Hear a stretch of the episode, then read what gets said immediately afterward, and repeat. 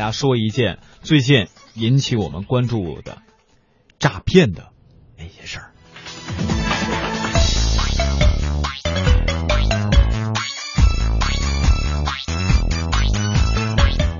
这是什么事儿呢？就是在今年七月底的时候啊，孙小姐接到了一个陌生的来电，这个是幺七零开头，尾号是四七一一啊，对方以其网购订单错误为由提出了退款，并发来一个网页的链接。孙小姐在网页上填写了名字、银行账户以及密码等信息，并将手机收到的短信验证码告知了对方。结果。当天晚上，对方再度来电，称操作失败，要求孙小姐换一张银行卡。于是，孙小姐又用丈夫的卡片进行了同样的操作。结果，等到他换卡的时候，才发现两张卡共计被转走二点二万元人民币呀！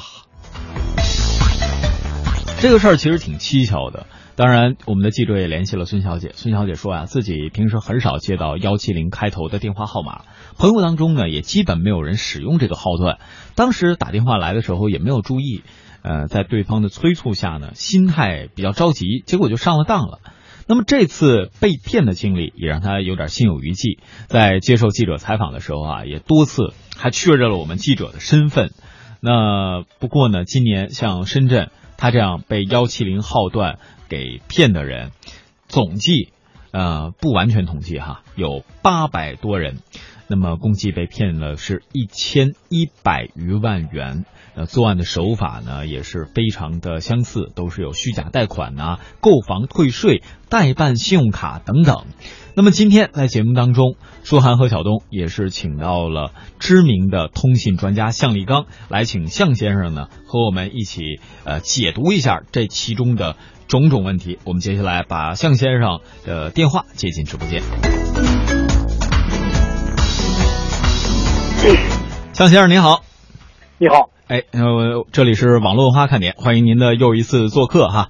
那在今天的节目当中啊，我们提到了一个幺七零号段诈骗的问题。那向先生，您能不能先给我们解释一下，为什么幺七零号段更容易受到诈骗分子的偏爱呢？啊，因为道理很简单，幺七零这个号段都是虚拟营商的电话号码。那么虚拟营商呢，现在整个的呃业务发展的情况是不够好，所以呢，虚拟运营商呃更愿意呃。就是像批发一样的把这个价格成批的卖给用户。对于一个普通用户来说，比如说你吧，那么你现在手里你已经可能拿着移动的号码，可能拿着电信和联通的号码，说你一定需要不需要一个幺七零，你可能没有这个太高的要求。但是呢，如果你是一个诈骗分子，如果你现在呢，你可能就是要弄一个新的号码，这个号码呢又要几个几个几个最基本的特征。第一个呢，它比较便宜。第二个呢，他那个打起来呢，就是这个号码呢，他就比如说我这一个月，呃，我就是三十块钱、五十块钱，甚至比如说七十块钱，我就可以随便打，我可以发随便发短信，这样子以后呢，就是我的效率就会比较高。所以这样的一个结果呢，就是呃那个又是成批批发的，所以幺七零号段成为了现在呃很多什么诈骗分子呃比较热、比较喜欢的一个号号段。嗯嗯，哎，我听了向先生的解释，我觉得是不是幺七零号段更容易被钻空子哈？因为现在好像这个呃，移动都已经推出手机的实名的呃检测和买号，是不是幺七零号段没有这样的实名认证呢？向先生？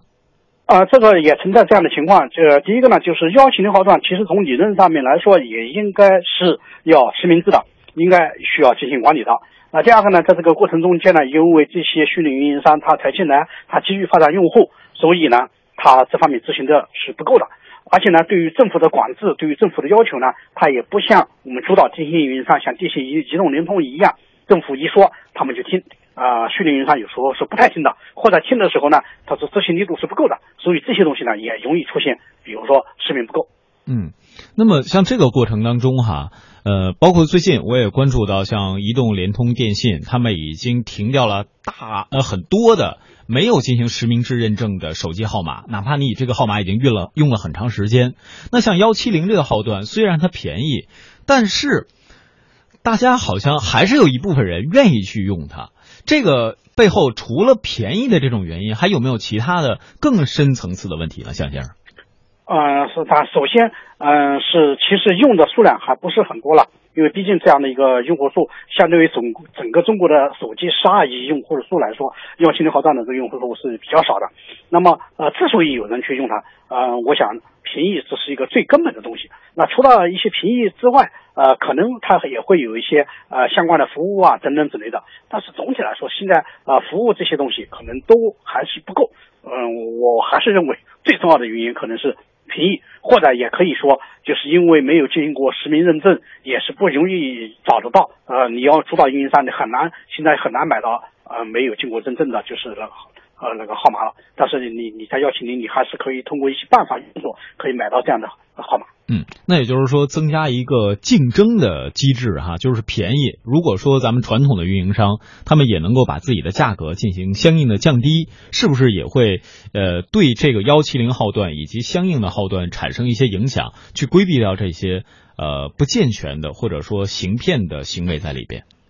呃，现在首先我们要说，幺七零号段本来发展都很艰难了，所有的虚拟运营商都在亏损，没有一家是赚过钱的。所以从这个意义上面来说，如果我们还希望主导运营商能够还把价格降下来，把那就运营商全部都急死了。那么我们在这里存在两个问题：一方面说幺七零号段啊那个存在一些诈骗的现象；那第二个方面来说呢，虚拟运营商呢，国家还是希望它能够正常的发展呃下来，形成一个竞争的力量。所以从这个意义上面来说，我们也不能希望那个主导运营商都降了价，把幺七零号段都搞死了。嗯，向先生，通过您的介绍，我想我们已经对这个幺七零号段的这个诈骗啊，成为重灾区的原因已经有所了解。那么今后我们如果接到幺七零号段的类似的诈骗电话，呃，我们普通的这些用户该怎么做呢？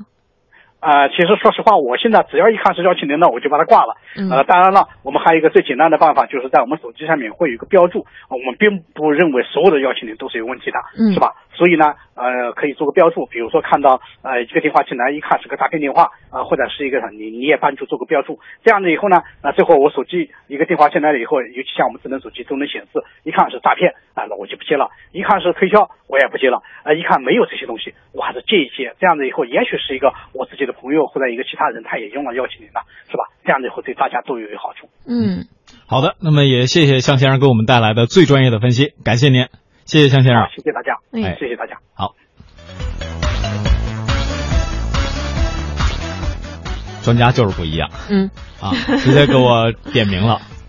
号段便宜啊，所以便宜呢就容易让那些不法分子去钻空子哈。嗯，是的。那么关于这个号段怎么使用，包括在我们生活当中，相信各位也收到过四零零开头的以及其他的一些号段开头的这样的推销啊，或者是，哎，先生您好。